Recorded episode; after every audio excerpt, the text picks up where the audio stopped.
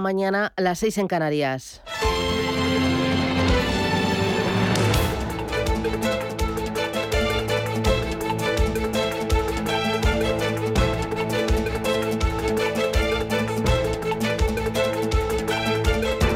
Capital Intereconomía, con Susana Criado.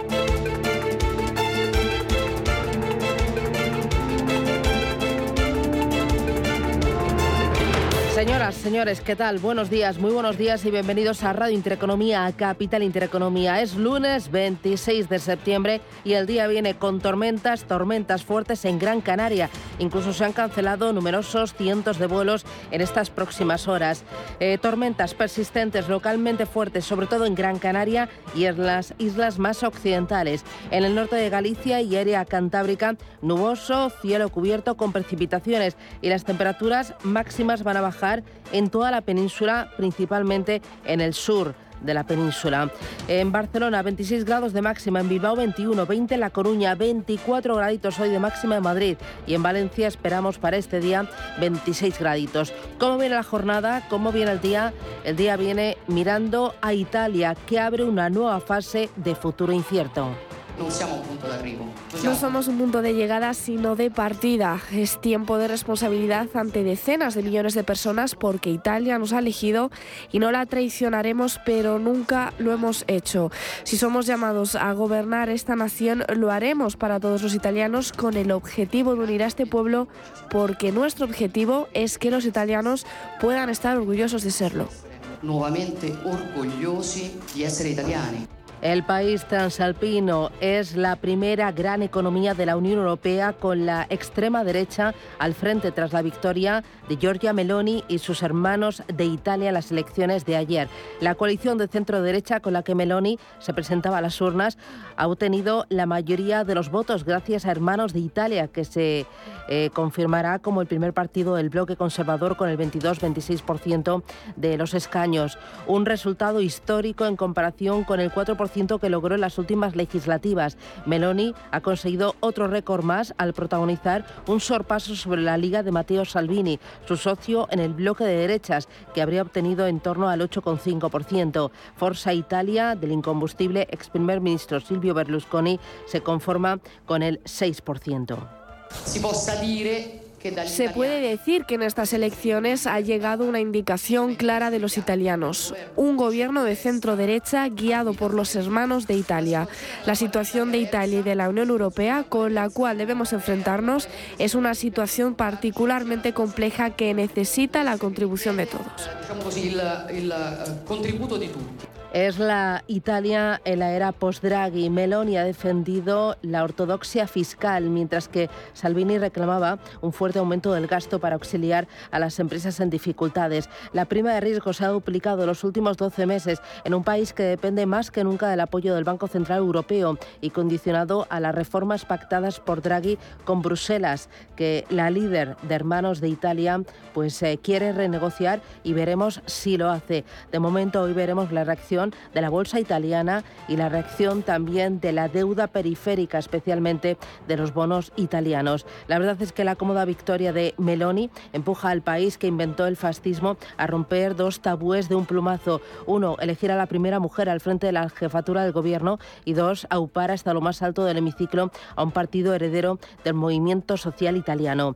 Al presidente de la República, Sergio Mattarella, le corresponde ahora desempeñar el papel más decisivo de estos comicios, una vez que se conozca el reparto definitivo de escaños, el Parlamento va a celebrar el 13 de octubre la primera sesión para elegir a los presidentes de la Cámara de los Diputados y también del Senado. Hoy en Capital Intereconomía vamos a tener tertulia especial de mercados financieros. Vamos a mirar a Italia para, para ver qué va a suponer eh, esta victoria para Europa y también para los principales activos italianos e europeos. Para hay otras muchas más referencias, hoy muy pendientes de las bolsas. El viernes pasado sufrieron por la salud de las principales economías del mundo. El miedo a una recesión económica a raíz de las alzas de tipos de interés prolongó las ventas en bolsas y también en bonos. Y además el mercado está temiendo una mala temporada de resultados empresariales. El Nasdaq aguanta aún por encima de los mínimos de junio, pero cae más de un 30% en lo que va de año. La posibilidad de una recesión económica ha llevado al Bren a los 86 dólares, mínimos desde el pasado mes de enero. El euro profundiza en sus mínimos históricos, atenazado por ese riesgo de recesión. Y la rebaja de impuestos en Reino Unido ha llevado a la libra esterlina al nivel más bajo en 37 años. Además, ese complicado panorama de los mercados financieros está empujando a los inversores a buscar refugio en la liquidez. Los flujos hacia el dinero en efectivo han ascendido a 30.300 millones de dólares en la semana hasta el 21 de septiembre. En el mismo periodo, los fondos de inversión de acciones globales han registrado salidas por importe de 7.800 millones de dólares, mientras que los fondos de bonos han perdido 6.900 millones de dólares. El dinero escapa y busca refugio en la liquidez a pesar de perder un buen pico frente a la inflación. Se lo contamos esto y más en Radio Intereconomía. Es lunes, vamos a por él. Gracias, bienvenidos titulares.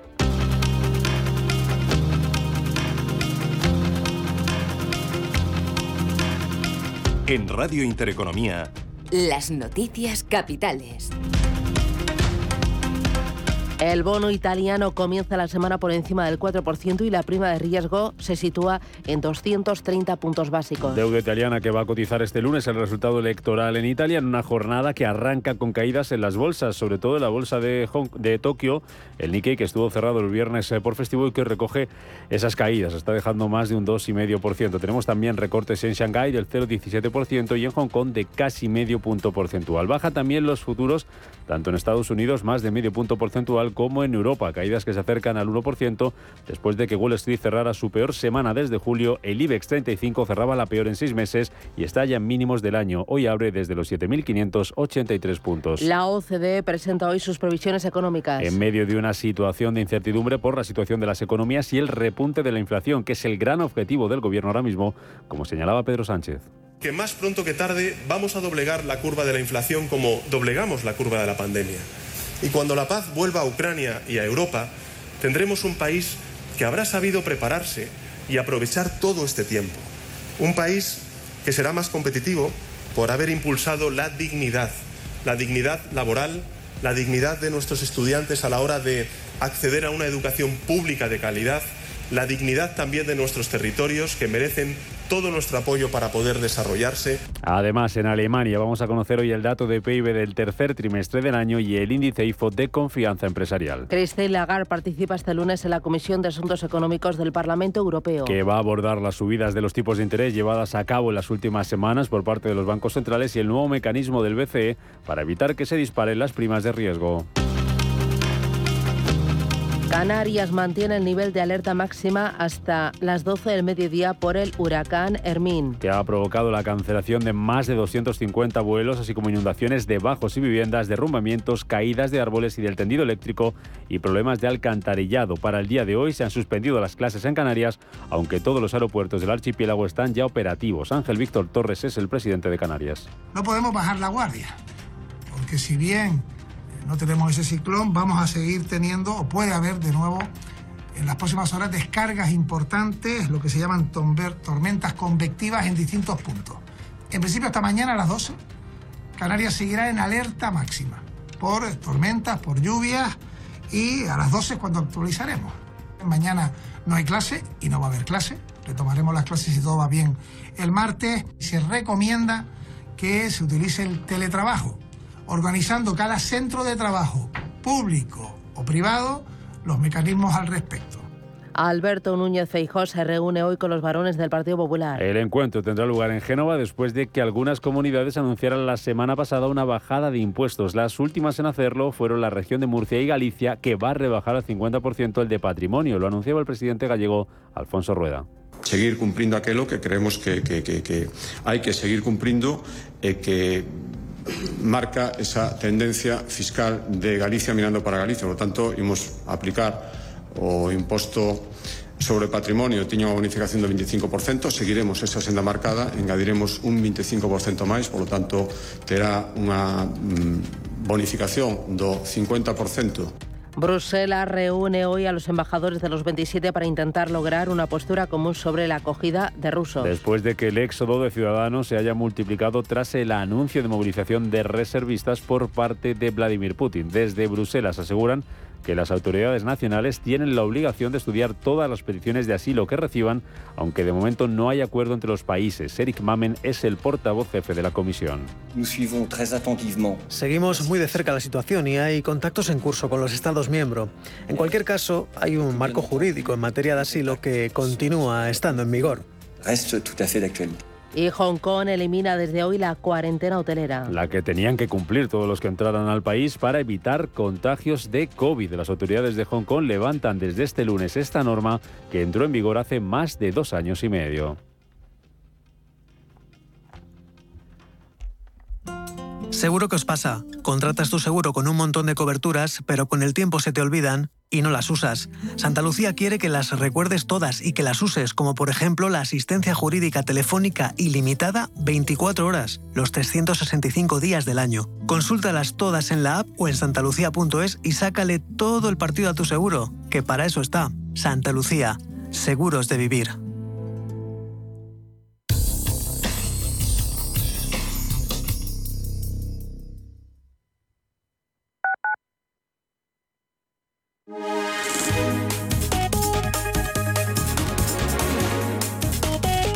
Alliance Bernstein, comprometidos con la sostenibilidad y el cambio climático, les ofrece la información del tiempo.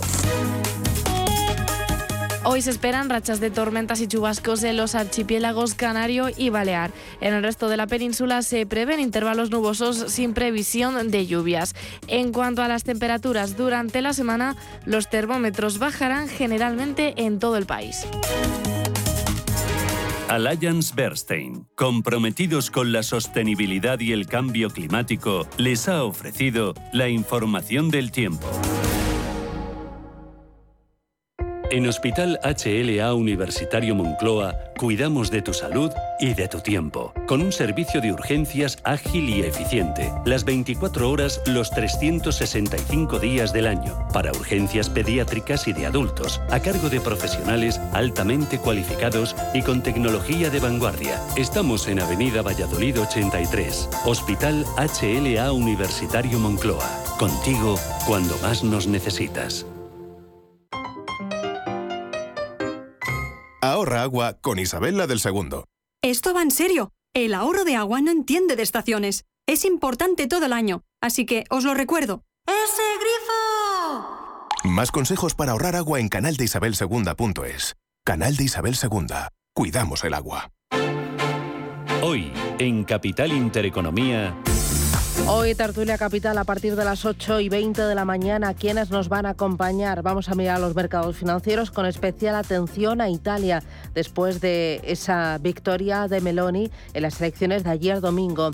Nos van a acompañar Javier García Díaz de BlackRock en España, Portugal y Andorra, Ricardo Comín de Bontobel para Iberia, Pilar García Germán de Fidelity Internacional y Gonzalo Rengifo de Pictet Asset Management. Con Pictet, con Fidelity, con Bontobel y con BlackRock analizaremos el momento de los mercados y veremos pues em, los miedos cuánto más eh, pueden hacer caer a los índices de bolsa y también a la renta fija. Esto y mucho más aquí en Capital Intereconomía.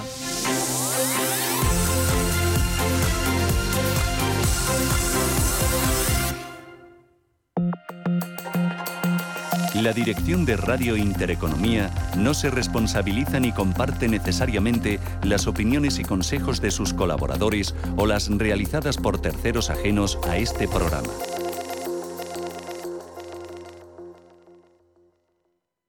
Si nos escucha, tiene el dial de su receptor en una de las emisoras de Radio Intereconomía.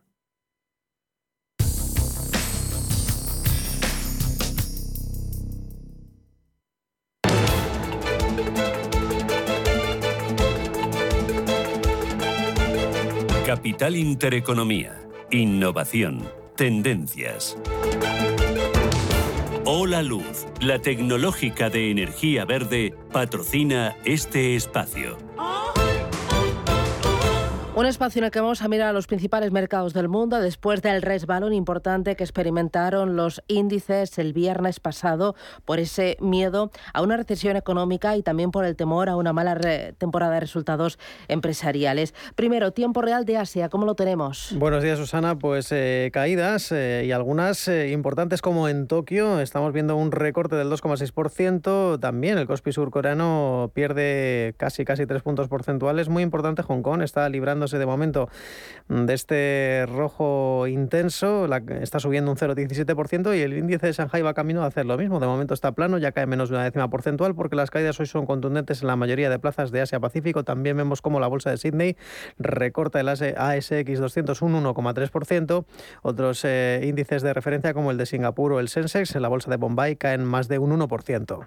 Muy bien, miramos al mercado americano, los futuros, Paloma Arnaldos, buenos días. Buenos días, Susana. Pues los futuros nos dicen que la mala racha parece que hoy lunes tampoco se va a acabar. Tenemos el futuro del Dow Jones cayendo medio punto, un 0,7. El del SP500 y el futuro del Nasdaq cae también un 0,7%. En Europa, muy pendientes del MIB italiano. El viernes pasado recortó más de tres puntos porcentuales. El bono italiano lo tenemos en el 4,3% eh, de rentabilidad, el 10 años y la prima de riesgo italiana en 230 puntos básicos. Durante todo este año, el sector más penalizado en Italia ha sido el financiero. Intensa o Mediobanca caen en el año más de un 20%. Entre los pesos pesados también está Unicredit o Beper Banca, que corren eh, mejor suerte con una caída del 1,8 y del 6,9 respectivamente desde principios de este ejercicio. Ojo, medio Lanum en el año pierde un 32%, FINE con 22% y en el Ali un 37%. La verdad es que todas las entidades superan eh, el doble dígito de eh, caída. La verdad es que la situación de la banca italiana es, eh, es preocupante. Italia lleva años esquivando afrontar una reestructuración bancaria similar a la española, a pesar de que el sector ha dado ya varios sustos. Uno de los más recientes y emblemáticos fue la nacionalización de Monte de Paschi di Siena en el año 2016, el banco más antiguo de Italia. El gobierno de Meloni eh, tendrá que, afrontar en las eh, próximas semanas, en los próximos meses, una privatización importante también lo que tiene Italia con su deuda, el ratio de deuda sobre el PIB ronda el 150% y veremos eh, los mensajes de, de Meloni, cómo afectan hoy a la bolsa italiana. Los futuros en Europa, Ángeles Lozano, ¿cómo vienen? Buenos días. Hola, ¿qué tal? Muy buenos días. No tenemos todavía movimientos del futuro del MIPTEL, pero sí del futuro del DAX, que cae un 0,76%. El futuro del Eurostox 50 pierde un 0,85% y el futuro del FT100 de Londres está plano. Eso sí podemos decir que el MIPTEL italiano cae un 20% aproximadamente desde principios de año. Muy bien. Vamos a ir con Asia. ¿Qué se está cotizando ahora mismo? Pues esa débil confianza sigue presionando a los eh, mercados. Esta semana vamos a tener datos importantes en, en, China y ni siquiera en Hong Kong que hayan salido de la cuarentena contagia de ánimo a los inversores, aunque ya les hemos dicho que de momento este índice, el Hansen, es el único que cotiza en positivo de los eh, índices relevantes en el continente asiático. Datos relevantes en la sesión que hemos tenido hoy en Japón, el PMI manufacturero y el de servicios correspondientes al mes de septiembre. La actividad de la industria en Japón ha caído a mínimos de 20 meses, continúa en expansión, pero el clima es adverso. Estamos hablando de una lectura de 51 puntos, muy importante el próximo mes de octubre en un contexto de altos precios, exportaciones que sigan cayendo y se retrasan los pedidos de fábrica. El sector servicios sí mejora, es una lectura de 51,9 puntos y vuelve a la expansión. Ha tenido un impacto positivo esa relajación de las restricciones del COVID-19, tanto en la producción como nuevos pedidos vuelven a crecer se expanden las exportaciones después de haber caído en el mes anterior, en el mes de, en el mes de, en este caso, de agosto, una jornada en la que la política monetaria también es eh, relevante, ya saben que en Japón el yen sigue en mínimos de los últimos 30 eh, años. Estamos hablando de una divisa que está ya en torno a las 142 unidades por dólar, ahora mismo, perdón, 144,18. Eh, sigue resintiéndose la divisa nipona y cada vez hay más eh, voces eh, dentro del gobierno nipón que están preocupadas. El ministro de Finanzas ha confirmado que tanto el Ejecutivo como el Banco Central de Japón Japón están muy preocupados por la debilidad del yen eh, y que están a disposición de resolver y de responder los movimientos especulativos del yen. China sí ha movido ficha. Eh, el Banco Central de China ha dicho que va a restablecer las reservas de riesgo cambiario para algunos contratos a plazo, una medida que lo que va a hacer es encarecer las apuestas contra el yuan para frenar ese ritmo. por esa reciente depreciación, la verdad es que caen todas las principales monedas también en Europa, en otras eh, latitudes, eh, frente al greenback. Es una jornada en la que de momento hoy vemos que los principales movimientos están viendo en el sector eh, inmobiliario. Hoy dentro de Hong Kong Vemos como Sans China rebota un 17%, Galaxy Entertainment, la firma de software y de videojuegos, arriba un 8,5%, Heidi Liao, la sanitaria, cerrando el cajón del podio, crece 6 puntos porcentuales. Y los bancos como HSBC, entre los más castigados, cayendo casi un 9% junto al grupo CK Assets recortes de 9 puntos porcentuales y dentro de Hong Kong, perdón, dentro de Tokio vemos como la farmacéutica Chugai, hoy la subida es testimonial, avanzando un tímido 0,6%, la cementera Takashimaya,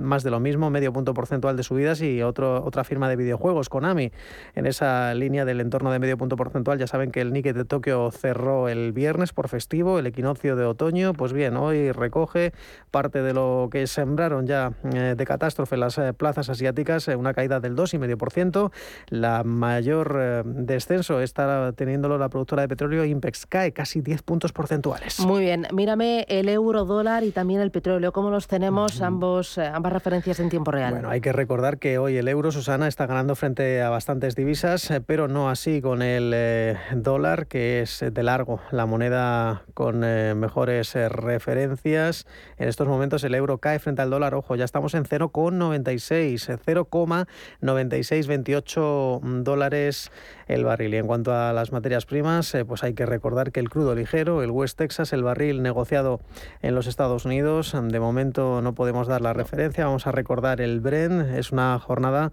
en la que, bueno, pues ahora parece que están fallando algo las pantallas. Ahora sí, el Brent lo tenemos en los 85,6 dólares, el barril de referencia en Europa. El West Texas, el crudo ligero, eh, se aprecia mínimamente 85,75 dólares barril. Muy bien, el petróleo cae un 30% desde sus máximos anuales. Los tocó el pasado mes de marzo cuando rozaba los 128 dólares. En el año el petróleo sube un 10,68%. El Bren, Bank of America considera que el precio del Bren podría recuperar levemente la tendencia al alza el próximo año hasta alcanzar los 100 dólares, apoyado por una bajada en el consumo del gas a favor del petróleo. Los futuros del gas de referencia a la Unión Europea marcan su cuarta semana a la baja. Todos los ojos ahora están puestos en las previsiones meteorológicas que tienen un fuerte efecto en la demanda de energía para calefacción. Las previsiones que maneja Bloomberg anticipan temperaturas superiores a lo normal durante las primeras semanas de octubre. Importante, mercado americano, referencias para esta semana, aquí arranca. Pues esta semana la atención se va a centrar en dos puntos principalmente. Por un lado tenemos la tercera lectura del PIB del segundo trimestre que vamos a conocer el jueves y por otro el indicador de confianza del consumidor de la Conference Board que se va a publicar mañana martes. También vamos a tener índice de Redbook de ventas minoristas, precios de vivienda, el dato de paro semanal y los gastos de consumo en Estados Unidos. Hoy el dato macro del día va a ser la actividad nacional de la Fed de Chicago. Vamos a tener también resultados, los de Nike o Micron, y esta semana también se esperan declaraciones de varios miembros de la Fed. Por ejemplo, vamos a tener palabras de la vicepresidenta Lael Brainard, también palabras del presidente de la Fed de San Luis, de Jim Bullard, o de Mary Daly, que es la líder de la Fed de San Francisco. Muy bien, el viernes pasado temblor. Temblor importante. El viernes dejaba la bolsa de Nueva York, daba carpetazo a una semana bastante mala. Se dejaba, dejaba un saldo negativo para los tres índices. En los últimos cinco días el Dow Jones perdía un 4, el SP500 se dejaba un 4,7 y el Nasdaq retrocedía más de un 5%. Fue la sexta semana consecutiva en rojo y con el índice de industriales con el Dow Jones en mínimos del año. Como resultado de esta semana nefasta, unas 145 cotizadas del SP500 registraban mínimos en varios años. Por ejemplo, las tecnológicas Meta o Alphabet cotizaban en niveles no vistos desde marzo de 2020 y febrero de 2021, pero es que AT&T o Verizon marcaban niveles mínimos desde octubre de 2008 o agosto de 2015 respectivamente. Volviendo a la sesión del viernes, la caída del Dow Jones era del 1,6, el SP500 perdía un 1,7 y el Nasdaq otra vez más, el más damnificado, recorte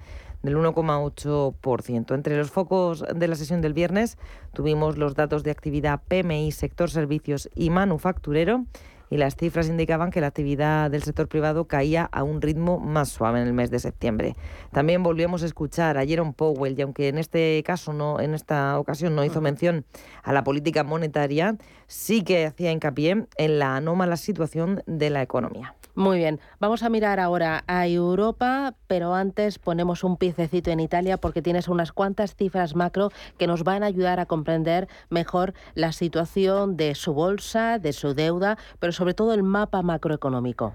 Pues en cuanto a la política económica que se supone que seguirá el nuevo gobierno, la mayoría de los expertos dicen que va a ser continuista. Recordemos eh, que mm, eh, sustituye la nueva coalición a Mario Draghi, al ejecutivo encabezado por Draghi, un hombre que fue presidente del Banco Central Europeo y que por lo tanto conoce muy bien todos los entresijos de lo que conoce, de lo que mm, sucede en el viejo continente.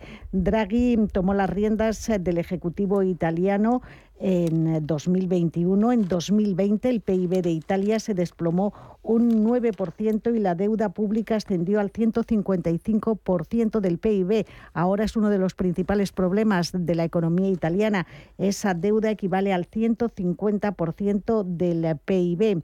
Eh, para este año, ¿cuáles son las previsiones de crecimiento de la economía italiana? Del 2,3%, un porcentaje que se rebaja para el próximo ejercicio hasta el 1%. En cuanto a la bolsa, cae en torno a un 20% este año y especialmente hay algunas entidades financieras como Intesa San Paolo, Mediobanco, que están retrocediendo en esa misma línea del índice. Los bancos italianos están más expuestos a la economía rusa porque tienen eh, en sus balances mucha deuda rusa comprada y eso provoca una mayor inestabilidad y el gobierno, pues el nuevo gobierno se enfrenta a lo que nos enfrentamos todos los europeos, a un contexto muy marcado por las tensiones inflacionistas, por la crisis energética y por la guerra en Ucrania. Desde mm. luego, eh, ponerse al frente del Ejecutivo pues no va a ser fácil. Bueno, eh, hoy nos ponemos al frente de los mercados financieros. La semana pasada el viernes eh, fue doloroso, el IBEX 35 perdió un 2,46%, aunque la semana recortó un 5% y, fue la mayor eh, caída en, muchos meses. El temor a una temporada de resultados floja y también el eh, miedo a una recesión económica pues penalizaron a todos los índices. ¿Cómo fue la jornada? cuéntame lo, lo más importante. Pues fue una jornada que estuvo marcada por las ventas desde el inicio, aunque los descensos se fueron acentuando a lo largo de la sesión el IBEX se dejó un 2,46% y parte desde 7.583 puntos. Estamos hablando de nuevos mínimos anuales, de hecho, del nivel más bajo desde noviembre de 2020. En el conjunto de la semana, el selectivo pierde un 5%. Es prácticamente lo mismo que mm, pierde la bolsa italiana también durante la pasada semana. Fluidra fue el único valor que terminó la jornada con avances y las mayores caídas del IBEX al cierre las vimos en Grifols, que se dejó casi un 8%, Repsol bajó un 5,33% e IAG retrocedía un 4%. En el conjunto de la semana, solo dos de los valores eh, del IBEX han terminado con saldo positivo. Sabadell que ha ganado un 5,3% y Bankinter un 1,8%. Hemos visto caídas semanales cercanas al 15%, las que han experimentado Grifols y Solaria, mientras que dos eh, compañías ligadas al sector inmobiliario, Merlin y Colonial, han bajado 12 puntos porcentuales.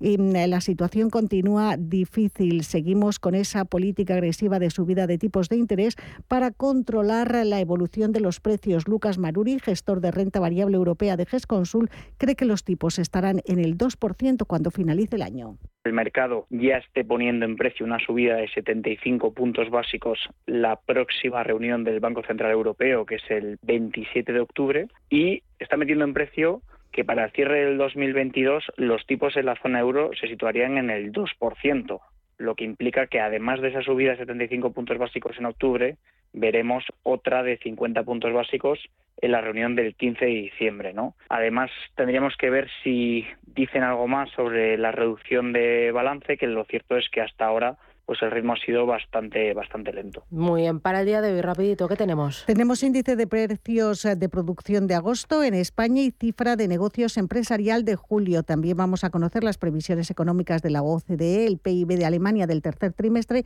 y la encuesta IFO de septiembre. Además, comparece Christine Lagarde, la presidenta del BCE en el Comité de Asuntos Económicos y Monetarios del Parlamento Europeo. Y ojo que esta semana el foco va a estar en la primera lectura del IPC de septiembre en la eurozona y en la confianza del consumidor europeo también de este mes. Muy bien, miramos ahora al ecosistema cripto y tomamos tiempo real de Bitcoin y también de Ethereum. Bitcoin en 18.761 dólares. En la semana prácticamente se queda plano, pero en las últimas 24 horas ha caído un 1,25%. Ethereum en 1.288 dólares. En la última semana ha caído un 1,12%. Hola Luz, la tecnológica de energía verde, ha patrocinado este espacio. Número uno mundial en el ranking ESG de compañías eléctricas. Marca mejor valorada del sector. Primera opción del consumidor a la hora de contratar electricidad. ¿Y ahora? Ahora en Hola Luz lideramos una revolución para transformar 10 millones de tejados en energía 100% verde para el mundo. Es la revolución de los tejados. Hola Luz. ¿Tienes una empresa de entre 3 y 9 empleados? Entonces los fondos europeos son para ti. En Vodafone Business te facilitamos la solicitud de hasta 6.000 euros de ayuda y te acompañamos en todo el proceso. Llámanos al 900-925-755 o entra en vodafone.es barra fondos europeos. Nosotros nos encargaremos de todo. Vodafone, Together We Can. Si mantienes la cabeza en su sitio, cuando a tu alrededor todos la pierden, si crees en ti mismo cuando otros dudan, el mundo del trading es tuyo. Trading 24 horas, un sinfín de oportunidades. Cuando ves la oportunidad, IG. Todas las operaciones conllevan riesgo. 76% de las cuentas de inversores minoristas pierden dinero en la negociación de CFD con este proveedor. Debe considerar si comprende el funcionamiento de los CFD y si puede permitirse asumir un riesgo elevado de perder su dinero. Qué bien te viene la financiación total del corte inglés. Financia tus compras hasta en 12 meses, solo para clientes con tarjeta El corte inglés. Electrónica, electrodomésticos, deportes, moda y mucho más. Financiación total. La financiación que mejor te viene en tienda web y app del corte inglés. Hasta el 28 de septiembre, financiación ofrecida por financiera El corte inglés y sujeta a su aprobación. Consulta condiciones y exclusiones en elcorteinglés.es.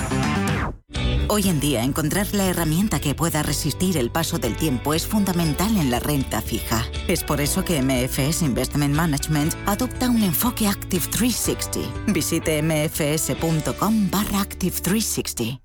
Escuchar el sonido relajante de las olas, descubrir playas de ensueño y paisajes volcánicos y conseguir desconectar. Con viajes El Corte Inglés vive Lanzarote. Disfruta de siete noches en Puerto del Carmen, en hotel de tres estrellas por solo 406 euros con desayuno, vuelos, traslados y excursión al mercadillo de Teguisa incluidos. Lanzarote, la isla diferente. Con viajes El Corte Inglés.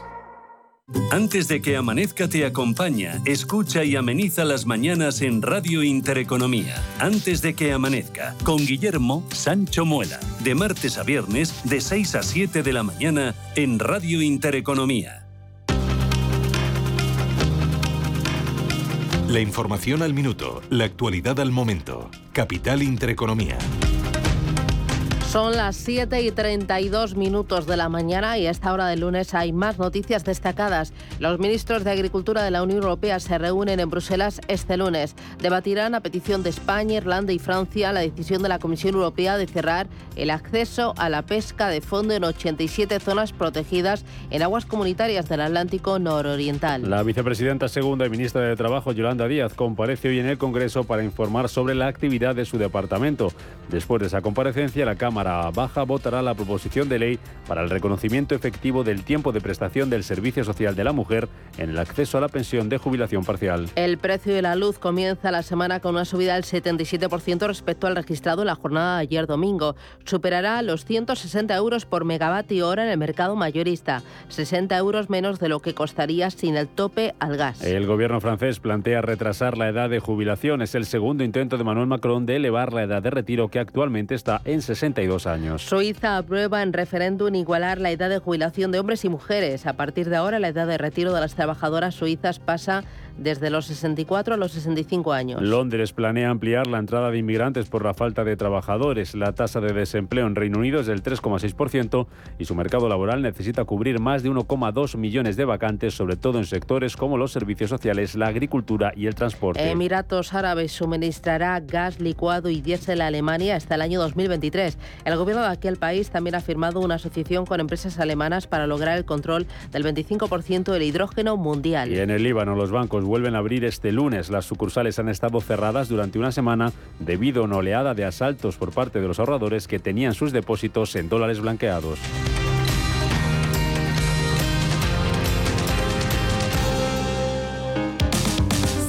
Te da por hacer más por el planeta de lo que ya haces, en el Santander calculamos tu huella de carbono y te mostramos proyectos sostenibles para compensarla desde la app. Si te da por ayudar más, Santander te ayuda a ayudar. Por si te da, Santander. Por ti, los primeros. Qué bien te viene la financiación total del corte inglés. Financia tus compras hasta en 12 meses, solo para clientes con tarjeta El Corte Inglés. Electrónica, electrodomésticos, deportes, moda y mucho más. Financiación total. La financiación que mejor te viene en tienda web y app del Corte Inglés. Hasta el 28 de septiembre, financiación ofrecida por Financiera El Corte Inglés y sujeta a su aprobación. Consulta condiciones y exclusiones en elcorteinglés.es.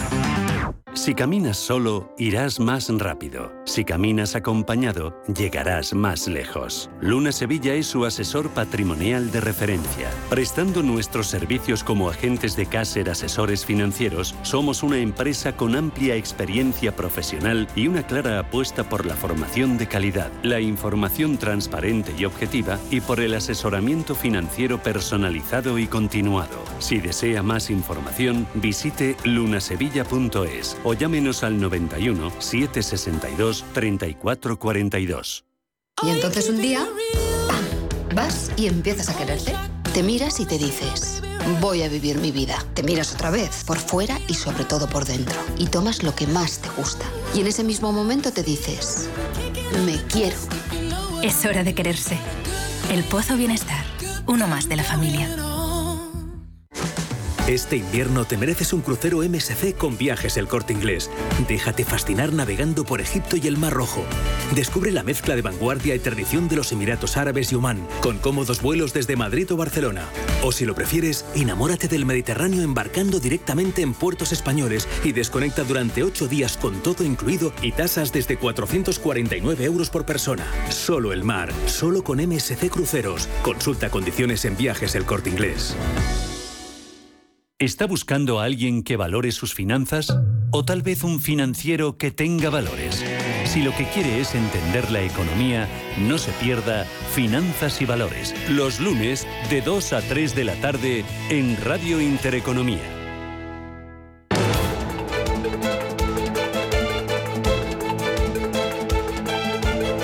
El primer análisis de la mañana. Con Eduardo Bolinches, analista de Inverti, al diario económico del Español. Bolinches, ¿qué tal? Buenos días.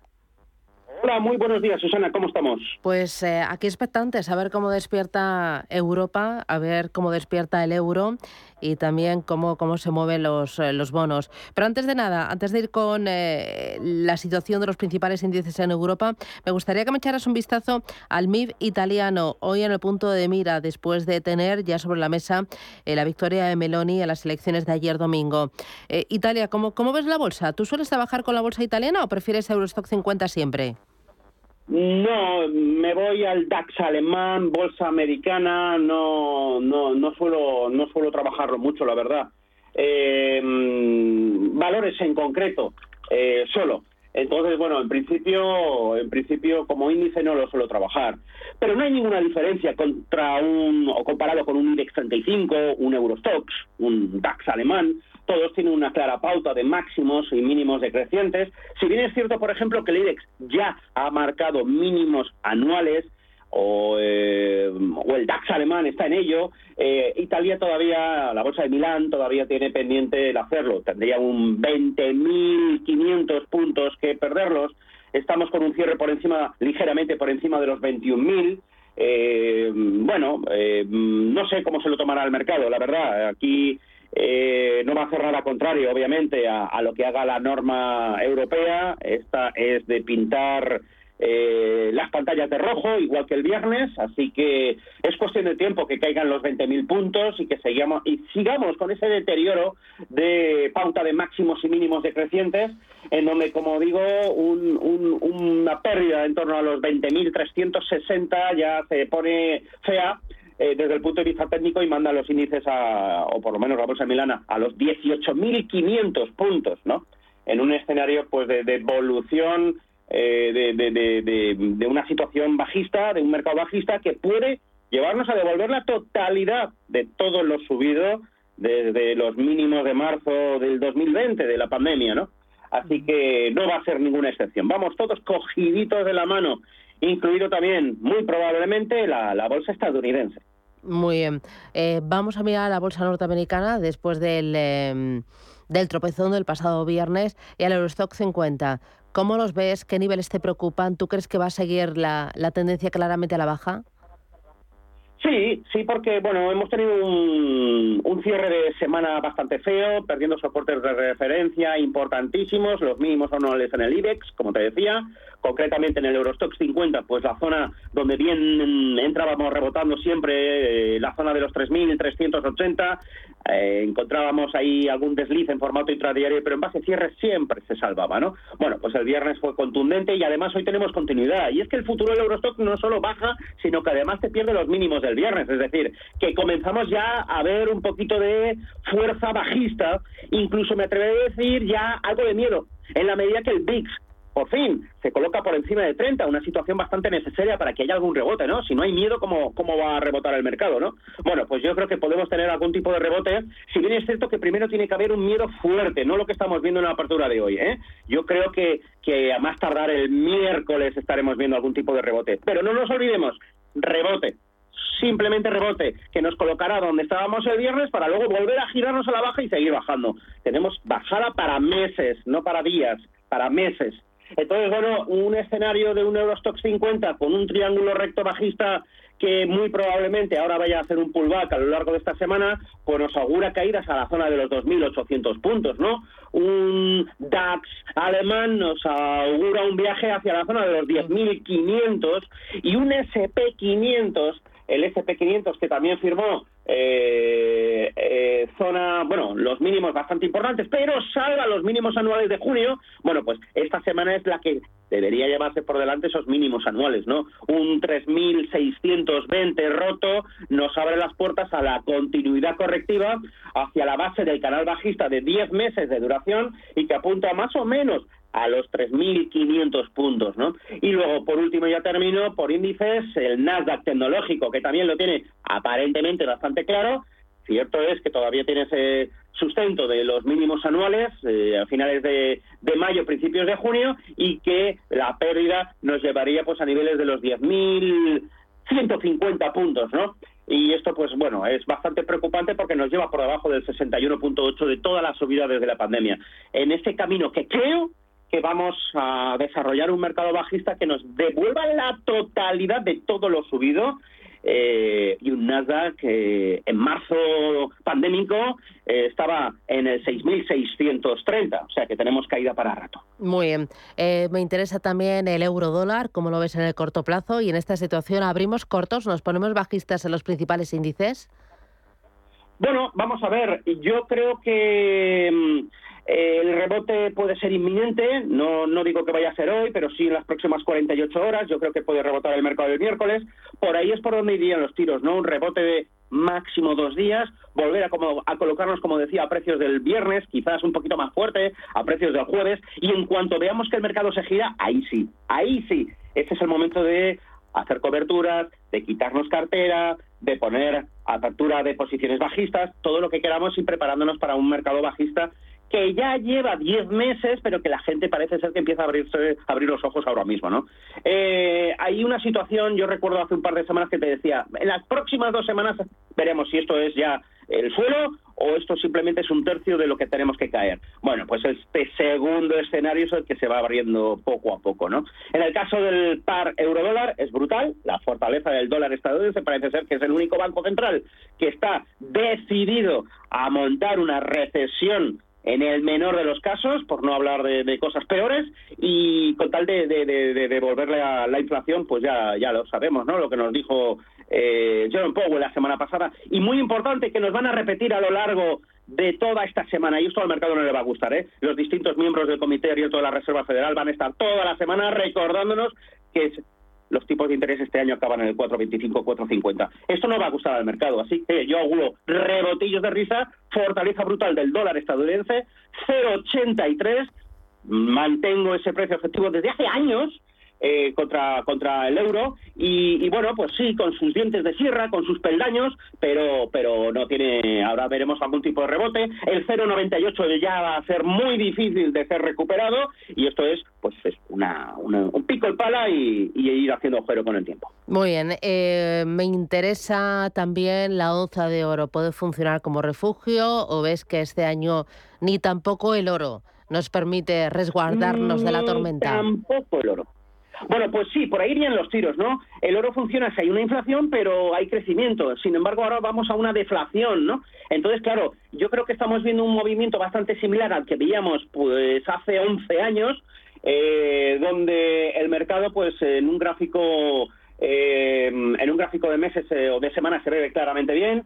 Lo que ocurrió en el techo anterior, cuando la onza de oro despertó allá por la zona ligeramente por debajo de 300 dólares eh, en el 2001, atentados de, Torres Gemelas, etcétera, etcétera, y en 10 años se puso a 1900, bueno, pues hizo ahí una confección de techo extraño, en forma de doble techo, con alguna desliz, y más o menos estamos repitiendo ese, ese movimiento, ¿no?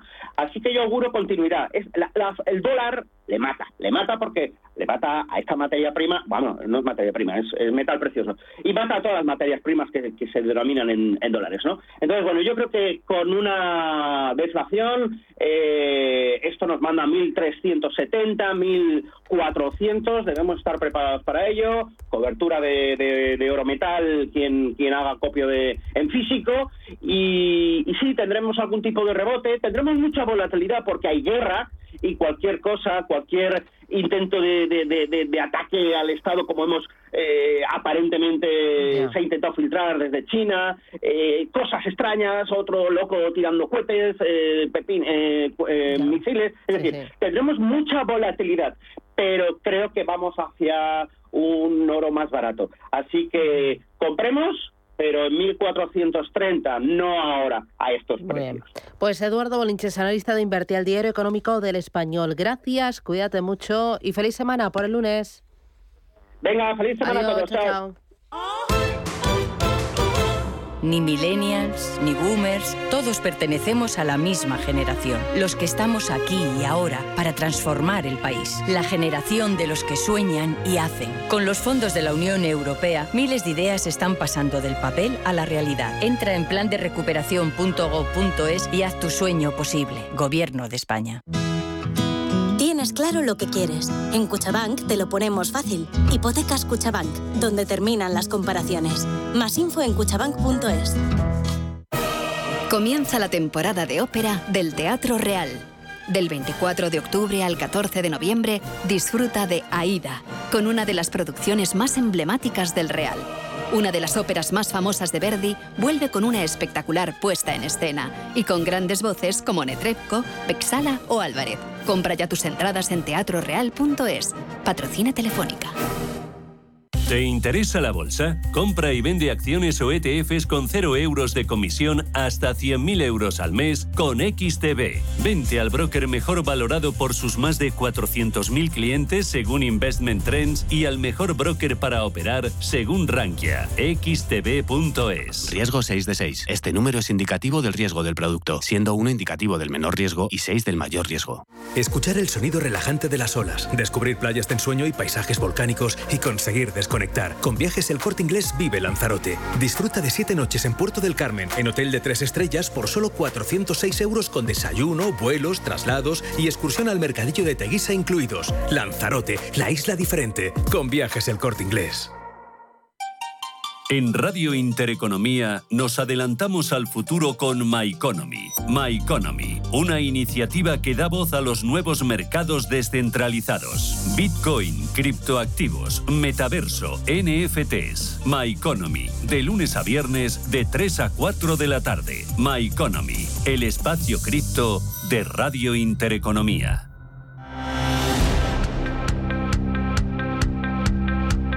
Capital Intereconomía. Invertir en futuro.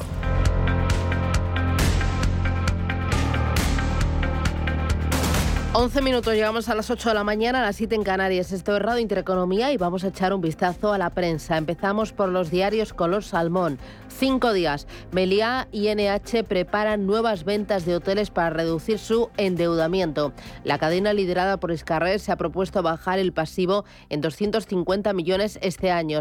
NH tiene hoteles valorados en 2.100 millones, lo que le otorga margen de maniobra para bajar la deuda. Cuenta también este diario que Ortega negocia la compra de la sede de Facebook en Dublín por 550 millones de euros. El saneamiento del fondo de pensiones bloquea el dividendo de British a IAG. Y también Santander y JP Morgan lideran la banca de inversión a septiembre. Destaca también este diario que la capitalización de los bancos españoles en bolsa es la mitad de su valor en libros. Vamos ahora con el superlunes de El Economista. La banca baja las provisiones un 22% pese al frenazo económico. Las entidades cierran el semestre con una hucha de más de 2.100 millones. Vuelve el déficit de tarifa del gas. Ya apunta hasta los 700 millones. El mercado de OPV se la juega con Porsche.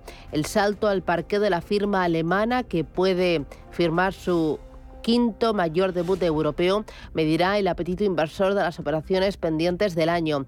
Cuenta también este diario que el destopo de cotizaciones eleva los gastos salariales del Estado y operaciones de grupos de software por más de 28.500 millones de euros en un año. Se contabilizan 146 compras en los últimos 12 meses. Y me voy a quedar ahora con el diario Expansión. Protagonista de portada, Iberdrola. Busca socio para sus renovables en España. Encarga Barclays encontrar un fuerte inversor. Se pregunta también, ¿es el capital riesgo una estructura piramidal más que recomendable este reportaje? Y destaca que la banca de inversión global pierde un 40% en comisiones. Hay dos cositas más que destaca este diario, expansión. Uno, economía y los bancos buscan fórmulas para evitar eh, impagos. Eh, eh, a partir de ahora. Y también hay un especial Startups, empresas para afrontar la factura de la luz y ahorrar a pesar de la subida. Vamos ahora con la prensa nacional. Raquel Ramos, buenos días. Buenos días, Susana. Pues comenzamos con las portadas del ABC, en el que hay un titular sobre el gobierno en el que Sánchez guarda 15.000 millones en ayudas para el año electoral. El gobierno no descarta prorrogar la rebaja del 5% del IVA de gas y luz o la bonificación a los carburantes. Y el ABC también sobre la situación en Irán, al menos 35 muertos en la segunda semana de protestas contra el gobierno iraní. Em, varios activistas han sido detenidos, tanto eh, y periodistas también, por la muerte de la mujer eh, a manos de la policía. El diario El Mundo eh, abre con una entrevista a Carmen Calvo sobre su posición de la ley trans y también, por otro lado, tenemos la Unión Europea que pide un cara a cara entre Bolaños y Pons para superar la crisis del Consejo General del Poder Judicial. A esto, la razón añade que no hay signos de que haya un acuerdo para nombrar a los magistrados del Tribunal Constitucional. Y por último, el país en todas las portadas, pero me quedo con esta, la sobre las elecciones de Italia. Los sondeos dan una clara victoria a la ultraderecha. Meloni es la más votada y apunta a un gobierno con Salvini y Berlusconi y la abstención récord revela el desencanto de los italianos con la política. Me quedo con la tribuna de Vicente Valles en el diario La Razón, titula Propaganda fiscal. Dice, ni las rebajas de impuestos van a dinamizar lo suficiente a la economía, ni castigar a los millonarios va a salvar nuestro erario público. Vamos ahora con la prensa internacional, Raquel. Pues comenzamos con la prensa británica, The Times, donde dice que los dolores salariales para los trabajadores mientras el sector público se restringe. Wharton promete más por venir sobre recortes de impuestos y los expertos advierten sobre una caída inevitable de la economía británica. Por último, en Estados Unidos, The Wall Street Journal dice que la recesión bursátil trae dolor a los inversores y economistas y dicen que es el peor año para comprar acciones desde la década de 1930. Las perspectivas apuntan a que los bancos centrales pueden avivar los riesgos elevando las tasas de interés.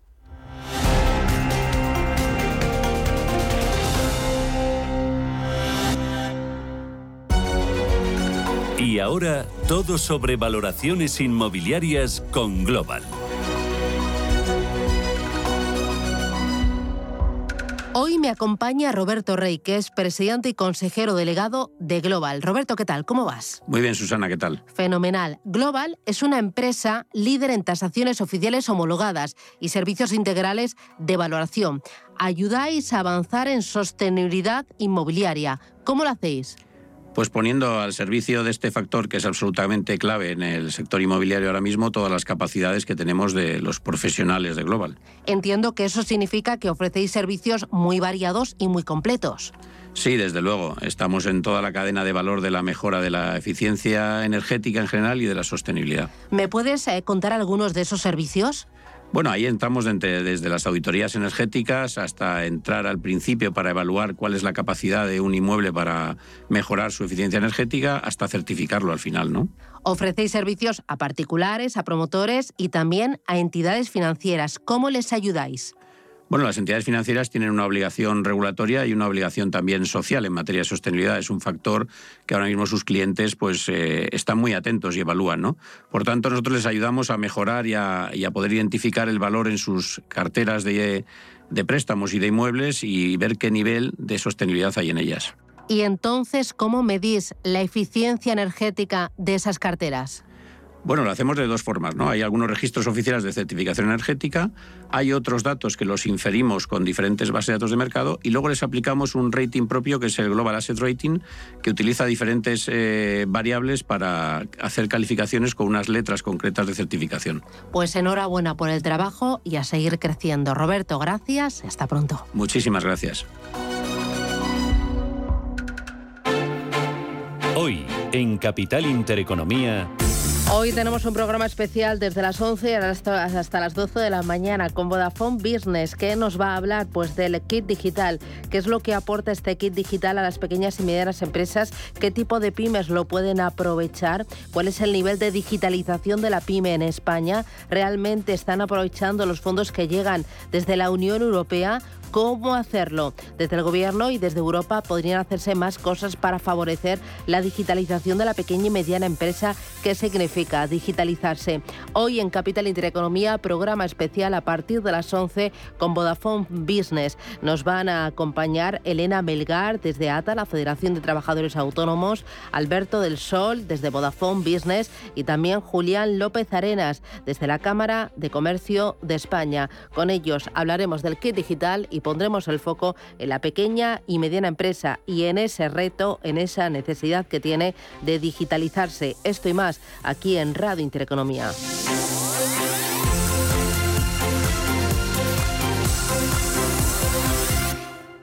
Sostenibilidad, tecnología, sector inmobiliario, materias primas y formas de inversión alternativas se dan cita en La Hora del Inversor, un programa en el que nuestros oyentes aprenderán dónde invertir su tiempo y su dinero escuchando a los mejores expertos. De lunes a jueves, de 7 a 8 de la tarde en Radio Intereconomía, La Hora del Inversor, con Alma Navarro. La Hora de Miguel Ángel es un programa dedicado a la salud y la prevención de enfermedades. Con un lenguaje claro y sencillo, te explica cómo llevar una vida saludable. Todas las noches a la una y media de la madrugada en Radio Intereconomía.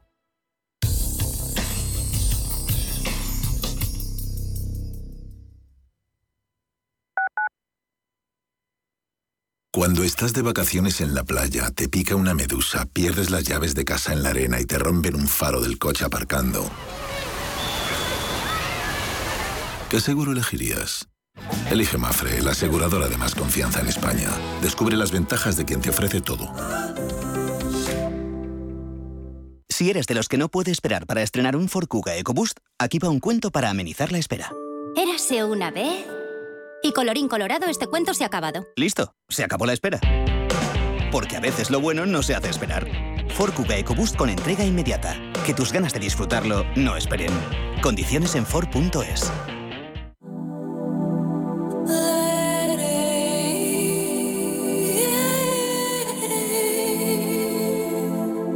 Ruta 42. Los domingos a las 4 de la tarde en Radio Intereconomía. Un viaje infinito por las grandes músicas. Ruta 42. Un programa de Joaquín Martín. Un lugar escondido que invita a perderse. Un museo de pizarra al aire libre que lleva el arte a las calles. Una senda creada por la naturaleza que separa arriba de abajo. Y restaurantes para enamorarse rodeados de montañas y embalses. Patones de arriba, que no te la cuenten. Villas de Madrid. Todas distintas, todas únicas. Comunidad de Madrid.